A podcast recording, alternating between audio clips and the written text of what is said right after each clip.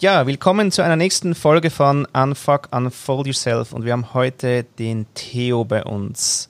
Du erzähl mal ein bisschen zu dir was und ähm, gab es bei dir im Leben so einen ersten Unfuck-Moment, wo du gedacht hast, hey, da gibt es noch mehr und du hast mhm. irgendwie gemerkt, hey, ich habe Bock auf Persönlichkeitsentwicklung und wie war das? Also zu meiner Person, ich heiße Theo, ich bin 23 Jahre alt, ich wohne seit März oder April jetzt in München. Ich komme ursprünglich aus Frankfurt, wohne jetzt hier mit meiner Freundin zusammen, mit der ich jetzt ein halbes Jahr zusammen bin erst. Also ähm, ging relativ schnell. Und ähm, um auf deine Frage zurückzukommen, mein erster Unfuck-Moment, also ich, ich glaube, es gab sogar tatsächlich zwei. Ähm, ich hatte so einen spirituellen Durchbruch, als ich mich ähm, das erste Mal auf so eine Wettkampfdiät begeben habe im Bodybuilding-Sport. Da habe ich extremst ähm, viel diätet und war in so einem Fastzustand und in einem Fastzustand ist das ja so, dass man irgendwie sich immer näher und intensiver mit seinem inneren Wesen auseinandersetzt. Also wenn man wirklich lange in einem Fastenzustand ist oder in einem Zustand, wo die Energie so reduziert ist, dass man wirklich an seine Grenzen stößt. Da habe ich dann auf jeden Fall gemerkt, dass ich immer mehr Interesse daran finde, mich mit meinem inneren Wesen auseinanderzusetzen. Und mein zweiter Unfuck-Moment, den hatte ich während meinem Studium, als ich quasi eine wie soll ich das sagen, mehr oder weniger einen Korb bekommen habe von einer Frau und ich dann ähm, relativ schnell gemerkt habe, dass ich mein Wohlbefinden oder meine Identität einzig und alleine von dieser Person abhängig gemacht habe und mir dann selber die Frage gestellt habe, wer bin ich denn eigentlich, wenn ähm, ich mein Selbstwertgefühl oder meine Identität von einer anderen Person da, in diesem Fall von einer Frau abhängig mache. Und so habe ich mich immer mehr mit der ähm, Wichtigkeit oder mit dem Thema Maskulinität auseinandergesetzt, im Prozess der Selbstfindung sozusagen, in dem ich mich jetzt auch immer noch befinde, aber ich glaube, das war jetzt vor drei Jahren. Ich glaube, in den drei Jahren habe ich mich wirklich heftig weiterentwickelt, in meinen Augen. Und ich denke, das wird auch das Thema so der Folge sein oder da möchte ich so meinen Input liefern, was ich dort für Entwicklungssprünge gemacht habe. Mhm. Und wo willst du dich noch mehr anfacken? Ähm, momentan setze ich mich immer mehr mit der energetischen Seite, sag ich mal, auseinander. Also ich bin, habe mich, ähm, dadurch, dass ich mich die letzten zwei, drei Jahre mit der maskulinen, rationalen Seite auseinandergesetzt habe, lerne ich jetzt vor allem in der Beziehung eine neue Seite von mir kennen, und zwar die Seite, die sich quasi mehr mit der Innenwelt beschäftigt. Also das ist ja auch in gewisser Weise so die feminine Energie, das Sein. Ich war davor voll im Tun, also in der maskulinen Energie und ähm, jetzt, ähm, jetzt setze ich mich eigentlich immer mehr mit meiner Innenwelt auseinander. Habe ich schon davor getan, aber ähm, jetzt noch viel intensiver auf eine andere Art und Weise, weil man sich ja auch in einer Beziehung ganz anders kennenlernt. Und in meinen Augen kann man das eigentlich auch nicht machen, wenn man nicht in einer Beziehung ist, weil man in einer Beziehung ja auch Seiten von sich kennenlernt, die man sonst so nicht kennenlernen würde, wenn man sich quasi nur auf sich selber fokussiert. Mhm, mh. Ja. Woher kommt denn eigentlich dein Role Model vom Mann? Also, was hat dich da geprägt? Weißt du, family-mäßig oder vielleicht auch irgendein Superhero oder sonst ein Charakter aus Filmbüchern? Was, woher kommen die Bilder über den Mann? Also, ich finde, das ist eine ähm, Philosophie, das hat, glaube ich, auch Steve Jobs gesagt, dass man das Leben erst im Nachhinein immer ähm, begreifen kann, also connecting the dots backwards quasi. Und wenn ich jetzt rückblickend ähm, betrachte, was meine Idole sind, also ich betrachte die Idole jetzt quasi mit meinem aktuellen Wissen als Idole, weil ich habe mir beispielsweise viele Filme von Superhelden angeschaut, sei es jetzt Batman, Spider-Man, Marvel, viele Kriegsfilme auch, über Troja, 300 und ähm, viele Filmklassiker jetzt beispielsweise wie The Godfather, Scarface unter anderem. Und was die ganzen Filme ja im Grunde genommen auszeichnet, oder besser gesagt die Charaktere, ist, dass sie einen Archetypen von Mann repräsentieren oder ähm, porträtieren. In diesem Fall sind es oft Leader, sind es Menschen oder besser gesagt Männer, die ähm, extrem self-grounded sind. Und dazu muss man sagen, ich glaube, ich werde noch im Laufe dieses Podcasts viele englische Wörter droppen. Also ich bin relativ im Denglisch unterwegs, also das ist schon mal eine Vorwarnung an dieser Stelle. Liegt auch daran, dass die meiste Literatur, die ich lese, Englisch ist oder die meisten Videos. Ähm, um auf den Punkt zurückzukommen, in diesem Fall sind es oft Owner, Kapitäne, Leute, die das Ruder in die Hand nehmen, und ja, natürlich auch Drogen, Mogule, was auch immer. Aber was diese Menschen oder Männer ähm, gemeinsam haben, ist, dass sie eigentlich eine, dass sie selbst verankert sind, ähm, zielorientiert handeln und vor allem nach Werten handeln. Und das, denke ich mal, zeichnet diese ganzen Charaktere oder diesen Archetyp von Helden aus, der mich dann oder mehrere Männer oder im Prinzip jeden Mann fasziniert oder faszinieren sollte. Weil das alles Werte sind, die in meinen Augen einen starken und unabhängigen Mann ausmachen oder mhm. ausmachen sollten. Und äh, kurz gesagt, wie, in welchen Worten würdest du die Werte ausdrücken von solchen Role Models? Ähm, ich habe mich beispielsweise auch viel mit dem Sto Stoizismus auseinandergesetzt. Ich weiß jetzt nicht, ob der Stoizismus euch ein Begriff ist. Ist eine Philosophie, ähm, die von Marcus Aurelius unter anderem geprä ähm, geprägt wurde. Und die Philosophie definiert oder die Stoizisten definieren einen Stoiker ausgehend von quasi vier ähm, vier Charaktereigenschaften oder Virtuosen, wie man es nennen möchte. Und dazu zählt jetzt unter anderem, und so würde ich es auch für mich definieren, dass ein Mann oder ein Stoiker weise sein sollte oder stets bemüht sein sollte, sich weiterzubilden, um Weisheit zu erlangen, dass er nach Gerechtigkeit streben sollte, also ein gerechter Mensch sein sollte, mutig in seinem Handeln und in seinem Leben auch moderat quasi sein sollte. Und ich denke mal, wenn man, wenn man das quasi als Leitsatz nimmt und sich an diesen stoischen Werten orientiert, ist man in meinen Augen ein vollkommener Mann, wenn man das so nennen kann. Also mutig, moderat, weise. Und das sind ja schlussendlich alles ähm, Werte, nach denen man stre tagtäglich streben kann. Also es ist jetzt nicht so, denke ich mal, dass man sagt, okay, jetzt habe ich dies, jetzt bin ich weise. So Weisheit zeichnet sich ja im Prinzip dadurch aus, dass man sich selber eingesteht, dass man nie alles weiß, sondern im Prinzip nichts weiß. Mhm. Mhm. Hast du noch in der Family auch noch irgendwelche äh, Characters, äh, die dich geprägt haben? Also, ähm, ich muss ehrlich sagen, ich habe viele ähm, Einflüsse von meinem Vater mitgenommen. Also ich bin in einem Haushalt aufgewachsen, wo wir drei Brüder, also mit mir drei Brüder, also insgesamt drei, ähm, wo ich drei Geschwister oder zwei Geschwister in diesem Fall hatte.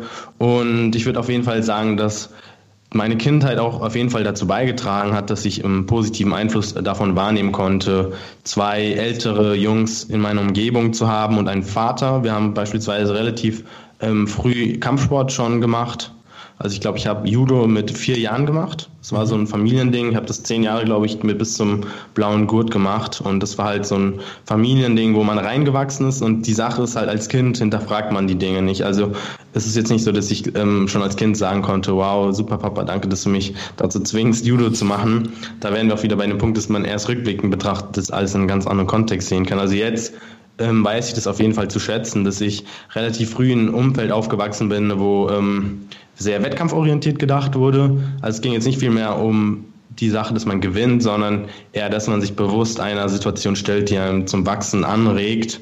Und dies, dies Denken trage ich definitiv mit äh, nach außen oder lebe ich im Prinzip jetzt auch weiter aus, sei es jetzt im Kraftsport, den ich betreibe, ambitioniert oder im, im alltäglichen Leben, dass ich quasi eigentlich nie rastlos sein möchte und je, jedes Mal irgendwie eine Veränderung hervorrufe oder begünstige sozusagen.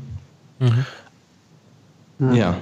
Und was, wie hat jetzt zum Beispiel Mindfulness, also Achtsamkeit, dein Leben geprägt, verändert, inspiriert? Ähm, also ich finde, man durchläuft im Leben immer unterschiedliche Phasen. Ich sehe es immer so, wenn man beispielsweise ein Buch liest, dann kann man das Buch in drei Jahren nochmal lesen und man sieht das Buch mit ganz anderen Augen. Und so ist es im Prinzip, obwohl es ja noch das gleiche Buch ist offensichtlich, ähm, und so ist es auch mit dem Thema Achtsamkeit. Ich habe mich zwar mit dem Thema Achtsamkeit schon jetzt sind es fast vier, fünf Jahre auseinandergesetzt, aber ich bin immer noch an diesem Punkt angelangt, wo ich jetzt viel ähm, interessantere oder neue Aspekte von Achtsamkeit für mich entdecke. Beispielsweise habe ich für mich entdeckt, dass das Wissen über Achtsamkeit noch lange nicht Achtsamkeit ist, weil man kann so viele Bücher lesen, beispielsweise über die Achtsamkeit, aber Achtsamkeit schließt auch mit einher, dass man wirklich achtsam lebt und ähm, ich setze mich jetzt viel beispielsweise mit, mit Energien auseinander, mit meiner Intuition, mit meinem Herz. Das sind alles Dinge, die, die ähm, wenn man in einer Gesellschaft beispielsweise lebt, die einen konditioniert, im Verstand zu sein, dass man die völlig außer Acht lässt. Und in meinen Augen, wenn man alle Seiten oder alle Facetten vom Menschen oder vom Menschsein kultiviert, dann lebt man wirklich erst achtsam. Und vollkommen zu sein bedeutet, dass man halt keine Seite vernachlässigt, sei es jetzt das Körperliche oder sei es jetzt die ähm, Bewusstseinsebene oder halt das ähm, Mindful Sein, wenn man so möchte. Und ja, ich denke mal, wenn man Mindful Sein oder Achtsamkeit als ein ganzheitliches System oder Konzept sieht, dann kann man erst ähm, Mindful in seiner Ganzheit ausleben oder Mindful Sein in seiner Ganzheit ausleben. Mhm. Ja, ich meine, du bist also, durchaus fast halb so alt wie ich. Was ist dein Bild von erfolgreichen Männern im Business? Ähm, also tatsächlich bin ich, also das muss ich erstmal sagen, ich bin lange nicht in der Lage, über erfolgreiches Business zu reden, weil ich selber kein erfolgreiches Business ähm, gestartet habe. Also, aber das ist ähm, eine Sache, die ich natürlich anstrebe und da werden wir halt auch zum Punkt, äh, da kommen wir halt auch wieder zum Punkt, ähm, was mich beeinflusst hat in meiner Familie. Also mein Vater ist beispielsweise selber ein, was heißt Unternehmer, er, er arbeitet so gesehen halt für niemanden und hat ein Startup gegründet oder generell hat schon verschiedene Sachen einfach gemacht, die halt nicht implizieren, dass er für jemanden arbeitet. Und ich bin mir sicher, dass ich diese DNA mit aufgenommen habe, was selbst halt einfach nicht in meiner Natur liegt, für Menschen zu arbeiten. Aber das ist noch nicht mal der Punkt. Es geht mir vielmehr darum, dass ich selber einfach der Schöpfer irgendwie meiner Realität sein möchte oder Dinge kreiere.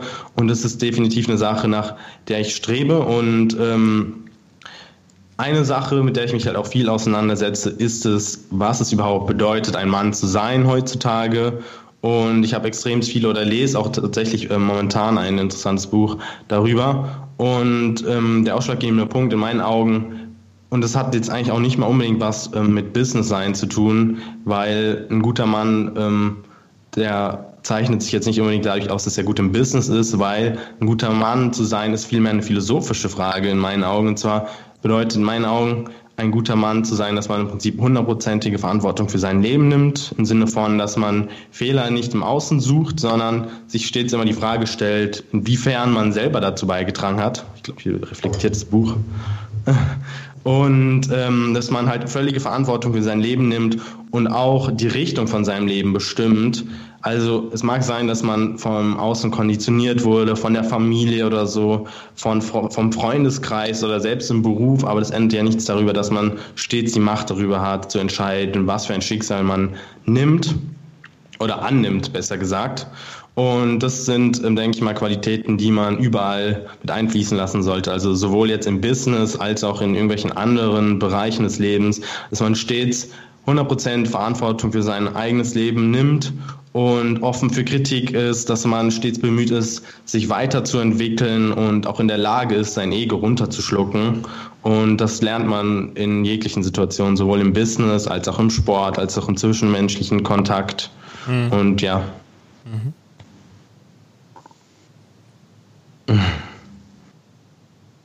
Patrick?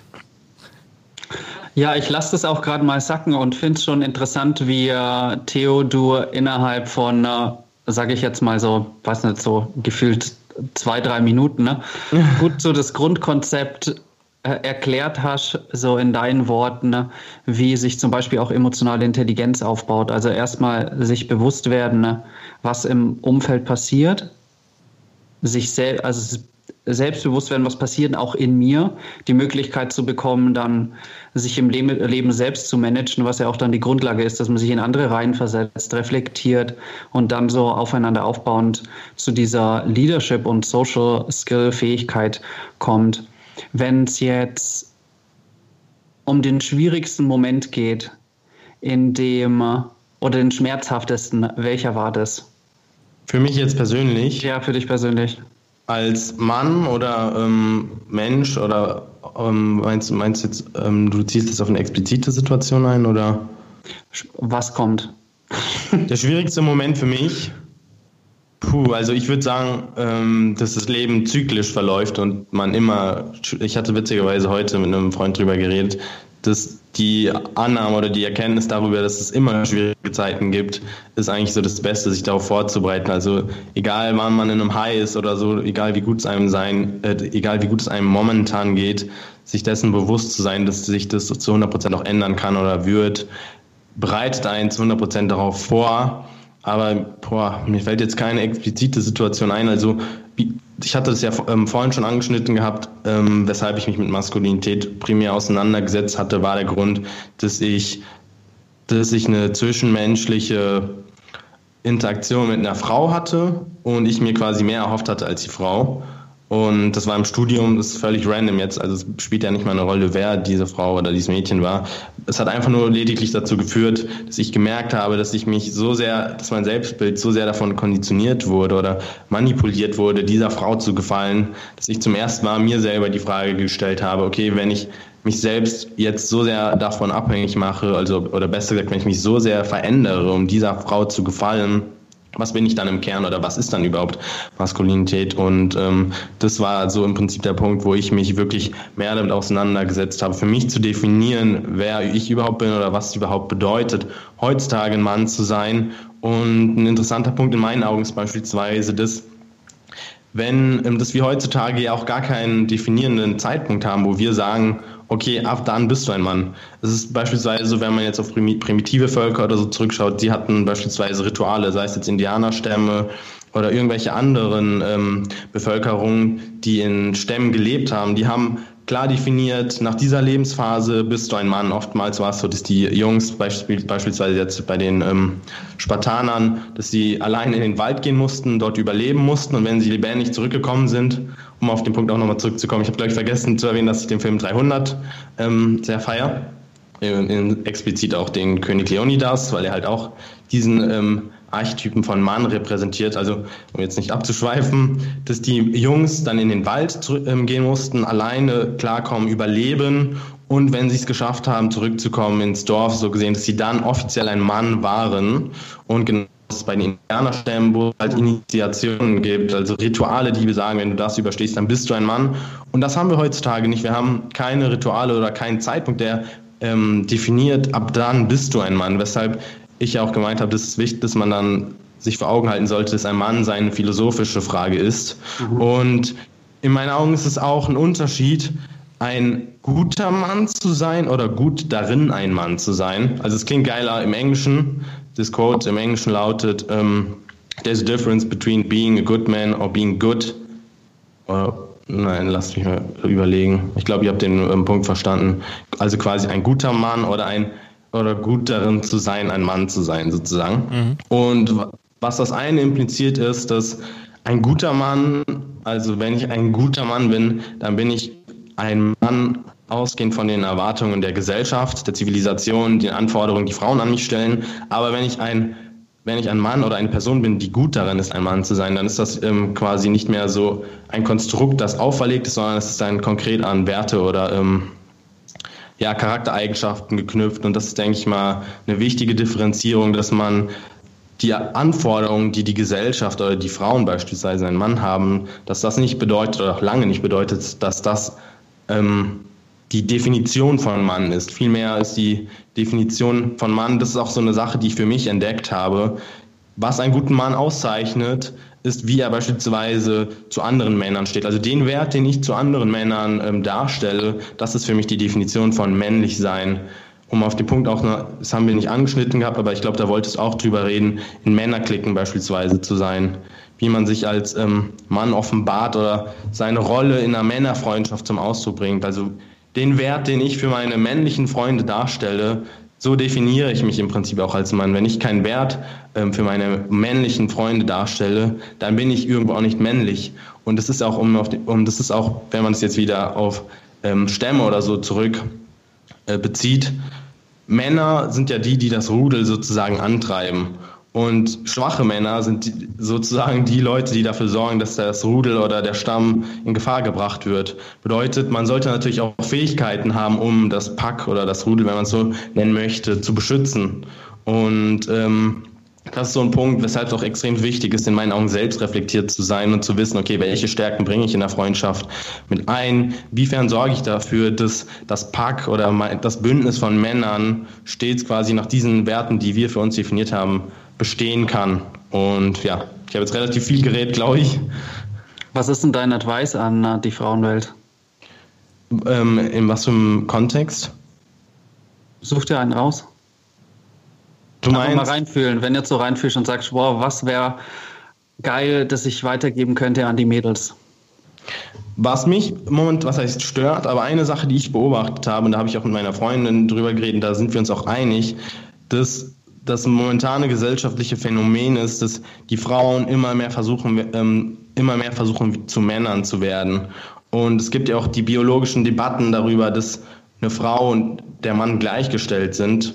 Und ich rede jetzt nicht von Rechten oder so, bei Gott nicht. Natürlich sollten Frauen und Männer die gleichen Rechte haben, aber auf einer rein biologischen Ebene zu sagen, dass Männer und Frauen gleich sind, ist einfach falsch, weil wir einfach aus dem Grund schon alleine mehr Testosteron haben und wir haben mehr Muskeln und wir denken anders. Männer sind rationaler und ich denke mal, das kreiert auch so ein Konstrukt, dass wenn Frauen wie Männer sein möchten, dann tappen sie auch mehr in diese männliche Energie, was ja nichts Falsches ist, aber das zeichnet die Frau nicht aus. Die Frau ist intuitiv, die Frau ist im Sein verankert, die Frau ist pure Liebe in sich und indem wir uns diesem, ähm, indem wir diesen Paradigmenwechsel anstreben möchten, dass Frauen, ähm, dass Frauen wie Männer sind, denke ich mal, bringen wir das Ganze in eine Disbalance.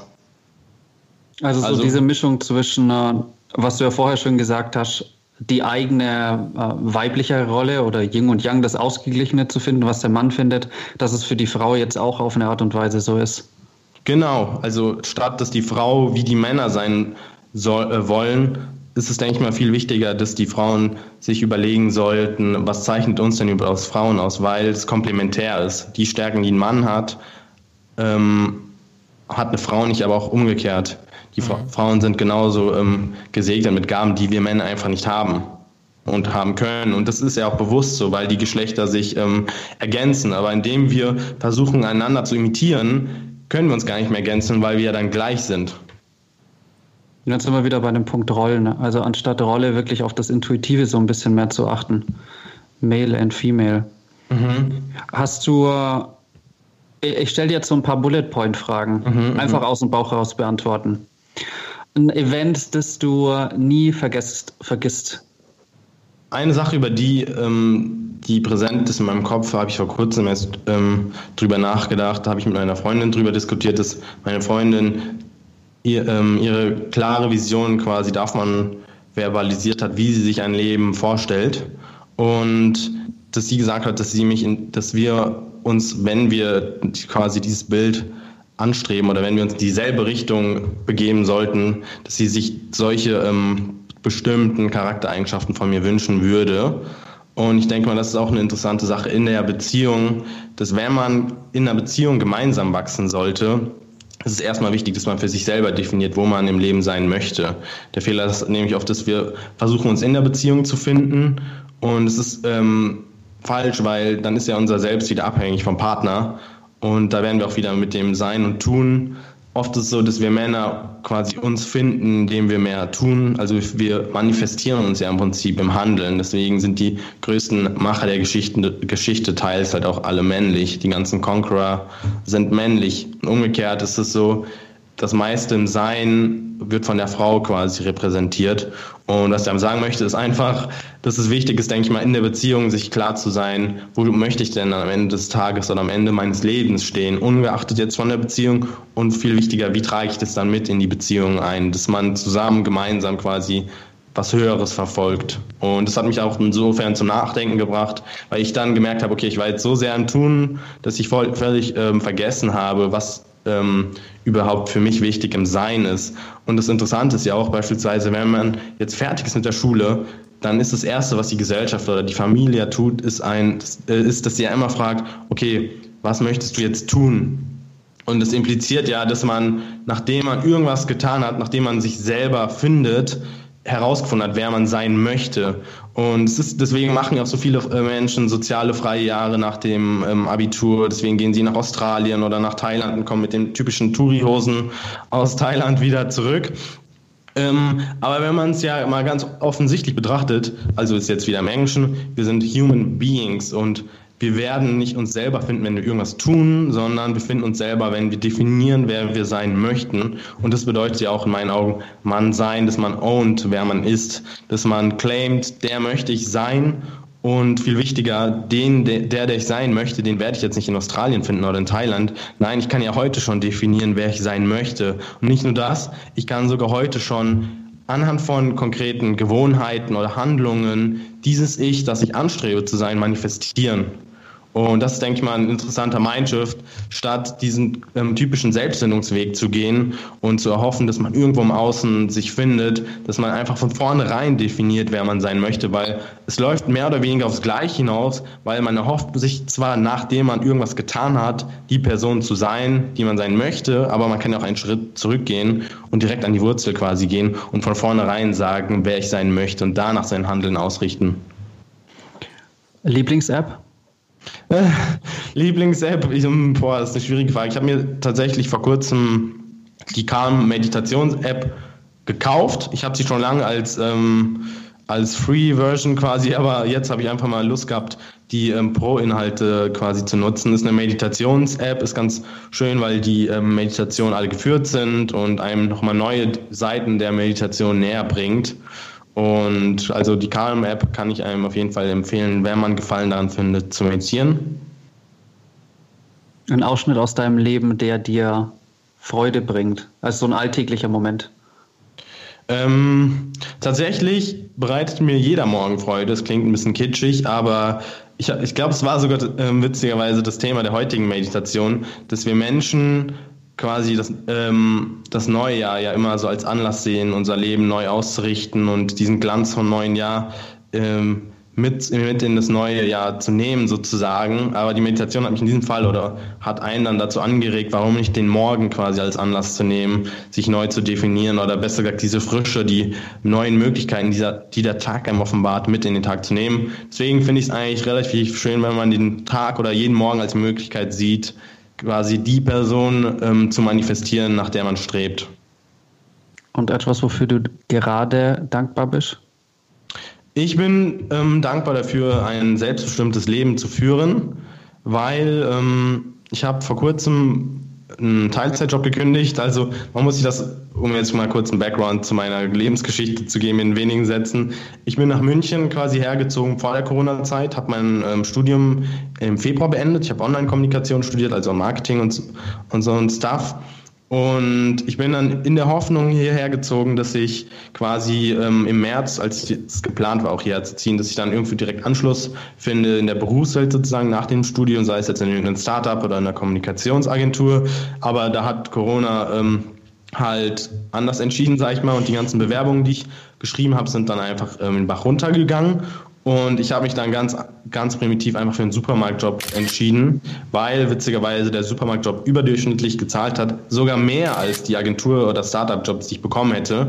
Ich hätte 15 Euro, ich habe 15 Euro die Stunde bekommen und ich hätte bei den Startups als Praktika beispielsweise nur 8 oder 9 Euro die Stunde bekommen. Und es ist dann halt immer so wieder dieses, dieses Paradox, dass wir, dass wir quasi Zeit für Geld investieren und uns da, dafür Freiheit zu erhoffen, aber in gewisser Weise schränken wir uns ja in der Freiheit ein, wenn wir quasi nur für Geld arbeiten. Das dann habe ich irgendwann die Entscheidung getroffen, weil mein Plan war es sozusagen, einen Teilzeitjob so als Sprungbrett für mein eigenes Ding zu nutzen. Und ich war mir auch noch nicht im Klaren, was mein eigenes Ding sein sollte oder was ist.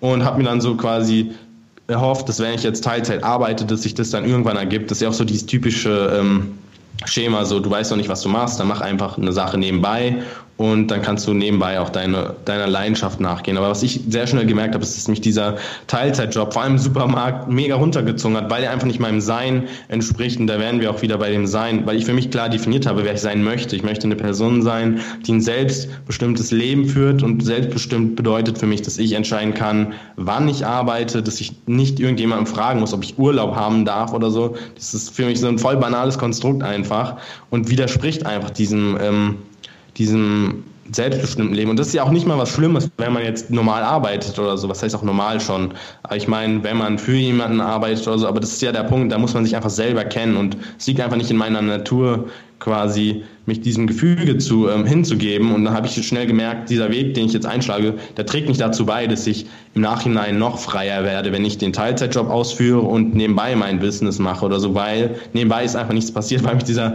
Teilzeitjob so mental mitgenommen hat, dass ich dann gemerkt habe, okay, wenn ich jetzt immer weiter diesen Teilzeitjob ähm, anstrebe, werde ich zwar ein safes Einkommen bekommen, was die Miete regelt und ähm, Lebensstandard aufrechterhält, sogar einen relativ guten. Aber die Frage ist, was bringt mir der Lebensstandard, wenn er mich nicht erfüllt? Und zu dem Entschluss bin ich jetzt gekommen, dass ich dann einfach gekündigt habe von heute auf morgen. Und das Interessante ist, alleine nur die Entscheidung, dass ich oder der Gedanke, dass ich kündige, hat mich schon wiederum so befreit, was ja auch dafür spricht, dass, dass wir allein schon mit Gedanken eine voll, äh, vollkommen neue Realität kreieren können. Das merkt man ja auch beispielsweise bei Menschen, wenn sie sich von einer toxischen Beziehung entfernen, von einer Ex-Freundin oder einem Ex, und alleine nur das Trennen davon fühlt sich dann, also besser nach dem Trennen, fühlt sich das Ganze wie ein neues Leben an. Also ich kann es jetzt nicht beurteilen, weil ich noch nie in einer ähm, Beziehung war, beziehungsweise mich noch nie von einer Beziehung getrennt habe. Das ist jetzt auch meine erste Beziehung, witzigerweise. Aber was ich damit sagen möchte, ist, das Leben ist ja im Prinzip das Gleiche. Also man trennt sich ja nur von dem toxischen Ehepartner, aber es fühlt sich an wie ein neues Leben, weil man von diesem Lebenszustand ja eine vollkommen neue ähm, ein vollkommen neues Lebensgefühl schöpft und ähm, sich auch ganz neue Möglichkeiten offen hält. Und so sehe ich das genauso eigentlich mit Dingen, die man ähm, tut, oder besser gesagt, die, seinem, die einem Wesenszustand entspricht, mit dem man sich identifiziert. Mhm. Was ist die Emotion, die dir am schwierigsten fällt und wie verdaust du sie? Ähm, es ist Verletzbarkeit ähm, also sich verletzbar zu zeigen oder einzugestehen, dass man verletzlich ist. Mhm. Und ich denke, dass das ein Kernproblem von Männern ist. Primär in meinen Augen sogar untereinander, dass man untereinander als Untermännern sich eingesteht, dass man verletzlich ist. Und darüber habe ich auch heute vor dem Call witzigerweise mit einem Freund drüber geredet, der in einer Situation ist, wo er sich verletzlich zeigt, aber das Wichtigste, wo, also das Learning, wo, wo ähm, das, was wir jetzt mitgenommen haben aus dem Gespräch, war schlussendlich, immer wenn man drüber redet, egal in was für einer Situation man ist, merkt man, dass die Person gegenüber irgendwie das Gleiche auch durchgemacht hat. Und zu wissen, dass jemand anderes es durchmacht, nimmt einen die ganze, ähm, nimmt einen das ganze geladene Emotionskonstrukt ab oder die ganze Spannung, die damit einhergeht, weil man immer denkt, man ist der Einzige, der so fühlt und es kann wirklich Wunder ähm, bewirken, einfach mit Menschen zu reden, von denen man weiß, dass sie sich bemühen, dass es einem gut geht oder die bemüht sind um das Wohlergehen von einem. Weil sie müssen einem dann nicht mal unbedingt quasi eine Lösung aufzeigen, weil oft sind sie auch, wenn es wirklich kranke ähm, mentale Probleme sind, da kann man als normaler oder als Laie ja auch nicht weiterhelfen. Da sollte man sich Hilfe ähm, von professionellen Menschen holen, aber alleine nur das Reden nimmt einem schon so viel Ballast ab und ähm, ein, ein wichtiger Punkt ist auch, den ich für mich gelernt habe, Emotionen zuzulassen. Also der Punkt ist ja, wenn wir Emotionen verspüren, dann ähm, betiteln wir sie als gut oder schlecht. Ähm, Wut, Angst sind in unseren Augen ja alles schlechte Emotionen, aber im Kern sind Emotionen ja einfach nur Motion oder Energy in Motion, also wenn man es jetzt so wortwörtlich nehmen möchte, es, es, sind Emotionen eigentlich nur Energien in Bewegung, also Emotion, Energie in Motion sozusagen. Bedeutet, im Kern sind Emotionen ja einfach nur Energie, aber wir betiteln ja im Prinzip Emotionen als was Schlechtes. Und nicht nur das, wir unterdrücken sie, weil wir davon ausgehen, dass Emotionen schlecht sind. Also sobald wir Angst verspüren, empfinden wir die Angst als was Schlechtes und gehen sogar noch einen Schritt weiter und unterdrücken diese Angst. Und das führt dazu, dass wir dann so einen, so eine Ballast mit uns rumschleppen, weil wir auch nicht in der Lage sind, dann über diese Ängste zu reden. Und das ist auch so mein wichtigstes Learning, und das möchte ich auch den Zuhörern mitgeben, dass es extrem wichtig ist, Emotionen willkommen zu heißen, sie nicht als schlecht oder gut zu betiteln und dann im Nachhinein für sich zu entscheiden, ob man sich von dieser Emotion lösen kann. Weil der erste Schritt ist, um eine Emotion ähm, zu lösen oder sich von der Emotion zu lösen, ist sie überhaupt willkommen zu heißen, in der Ganzheit quasi zu betrachten, so wie sie ist, ohne unseren persönlichen Filter. Ja, Schlussfrage ist, nachdem jetzt ja alles angefuckt ist und du weißt, was du anfacken willst, was willst du noch unfolden? An Folgen ist es, ist es witzig, dass du fragst und ich sehe das auch als voll ähm, das Zeichen von Universum, dass ihr mich zum Podcast eingeladen habt oder über dieses Thema reden möchtet.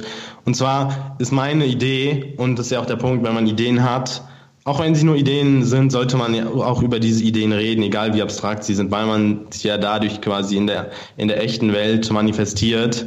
Und das ist eigentlich der Grund, weshalb ich kündigt habe, weil meine Vision sozusagen, wie ich, wo ich mir denke, dass es meine Leidenschaft sein könnte, ist, dass ich, ich möchte eine Seite quasi ähm, erstellen oder besser gesagt eine Plattform, die sich mit dieser Selbstfindungsreise von Menschen beschäftigt. Eigentlich primär von Männern, weil es halt eine, ähm, also die Selbstfindungsreise von Männern, darum geht es, dass ich Menschen oder Männern helfen möchte, ähm, die sich auf dieser Reise befinden. Und ich möchte das Ganze natürlich nicht aus dem Standpunkt machen, dass ich die Reise erreicht habe oder das Ende der Reise, weil das ist ja das Interessante. Die Reise der Selbstfindung, die ist unbestimmt. Man wird nie ans, ähm, man wird nie ans Ende kommen und dass ich einfach auf dieser Website oder der Plattform Menschen helfen möchte, ähm, sich auf diese Reise zu begeben, weil das ja auch oft der Punkt, oft wissen wir ja nicht mal, dass hinter dem Leben noch mehr ist, dass es überhaupt irgendwas gibt, was es wert ist, entdeckt zu werden. Und auf dieser Plattform möchte ich dann quasi Tools an die Hand geben, mit dem ich quasi meinen Weg der Selbstfindung, auf dem ich mich immerhin oder immer noch befinde, die Tools möchte ich da quasi wie in Form von Kursen oder sowas ähm, näher bringen und den Menschen dann quasi, also den Männern dazu, ähm, sie dazu inspirieren, sich auch auf diese Reise zu begeben, um dann quasi ihr wahres oder höheres Ich zu finden. Und ja, das, ähm, damit, damit spiele ich gerade mit dem Gedanken und suche jetzt auch natürlich auch Wege, wie ich das dann in die Realität umsetze. Boom. Hey, danke, Theo. Nicht zu danken. Ich, ich danke euch, dass ihr mich eingeladen habt. Und ich hoffe, dass es der Audience gefällt. Werden wir Sie fragen. War schön. Danke für die Einblicke. Danke, danke, euch auf jeden Fall. Und ich hoffe, dass irgendwas Wertvolles bei irgendjemandem hängen geblieben ist. Und es ist natürlich noch viel zu früh, mit meiner Plattform zu werben, weil es sie noch nicht gibt. Aber alleine, dass ihr das jetzt schon hört, ja. sendet schon Energie nach außen hin, die das Ganze real werden lässt. Dann habe ich keinen Zweifel. In diesem Sinne. In diesem Sinne. Servus, wie man hier in Bayern sagt.